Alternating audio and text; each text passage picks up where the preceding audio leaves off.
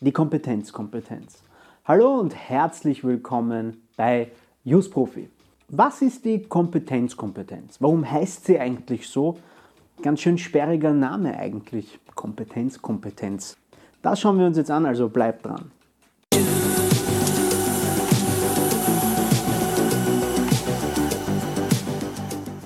Also einfach gesagt ist es ein zusammengesetztes Wort. Es geht um die Kompetenz oder auch die Befugnis übers Verteilen von Kompetenzen. Man sagt aber auch Kompetenzhoheit dazu, was ich fast schöner finde. Aber okay, apropos ein Like für dieses Video fände ich jetzt auch sehr, sehr schön. Also zurück zum Thema. Die bundesstaatliche Kompetenzverteilung, also die Verteilung der Kompetenzen zwischen Bund und Ländern, wird durch die Bundesverfassung geregelt. Deshalb liegt auch die Kompetenzhoheit, also die Kompetenzkompetenz beim Bundesverfassungsgesetzgeber. Er hat die Befugnis, durch verfassungsändernde Gesetze die Kompetenzen zu ändern und neu festzulegen. Und es ist der Nationalrat, also ein Bundesorgan, der mit verfassungsändernder Mehrheit auch über Kompetenzverschiebungen entscheiden kann.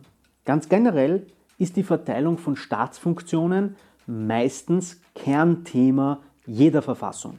In Österreich geschieht dies konkret in den Artikeln 10 bis 15 BVG, also Bundes-Verfassungsgesetz unserer Verfassungsurkunde. Streng genommen gibt es aber auch noch Kompetenzregeln in anderen Bestimmungen. Und zwar in anderen Bestimmungen der Bundesverfassung, zum Beispiel in, den Artikeln 17, 21, 82 oder 115 Absatz 2, aber auch in anderen Bundesverfassungsgesetzen außerhalb der Bundesverfassung. Und es gibt auch Verfassungsbestimmungen in einfachen Gesetzen diesbezüglich. Sollte es nun zu einer Kompetenzverschiebung zu Lasten der Bundesländer kommen, braucht man dann auch noch die Zustimmung vom Bundesrat. Das steht in Artikel 44 Absatz 2 der Bundesverfassung. Eigentlich logisch, wenn man sich überlegt, dass der Bundesrat die Interessen der Bundesländer vertritt. Der Bundesrat hat hier, by the way, ein über seine sonstigen Befugnisse hinausgehendes Mitwirkungsrecht. Aber in der Realität wird das wohl mit den entsprechenden politischen Mehrheiten noch so kein Problem sein. Der Vollständigkeit sei hier noch erwähnt, im Finanzverfassungsrecht etwa gibt es auch eine Kompetenzkompetenz des einfachen Bundesgesetzgebers. So, und zum generellen Verständnis und zum Vergleich möchte ich hier auch noch den Grundsatz der begrenzten Einzelermächtigung bei der Kompetenzverteilung zwischen der EU und ihren Mitgliedschaften ansprechen, um hier ein bisschen einen Kontrast zu schaffen. Die Kompetenzverteilung zwischen der EU und ihren Mitgliedstaaten beruht nämlich auf dem Grundsatz, dass die Union nicht über originäre, also quasi eigene, sondern nur über solche Kompetenzen verfügt, die ihr durch die Mitgliedstaaten ausdrücklich übertragen wurden. So steht es im Artikel 5 Absatz 1 und 2 EUV, falls ihr es nachlesen wollt. Das ist auch quasi der wesentliche Unterschied zu einem Staat. Es fehlt der EU hier eben die Kompetenzkompetenz. Denn diese bleibt hier bei den Mitgliedstaaten. Deshalb sagt man zu den Mitgliedstaaten auch Herren der Verträge.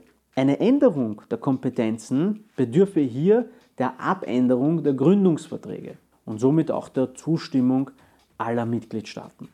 Eine eingreifende Veränderung der Kompetenzkompetenz auf nationaler Ebene könnte unter Umständen zu einer Gesamtänderung der Bundesverfassung führen und würde dann eventuell die entsprechenden Mechanismen auslösen, was letztendlich unter Umständen auch zu einer Volksabstimmung führen könnte. Ich hoffe jedenfalls, dass ich euch mit diesem Beitrag weiterhelfen konnte und ihr was dazugelernt habt.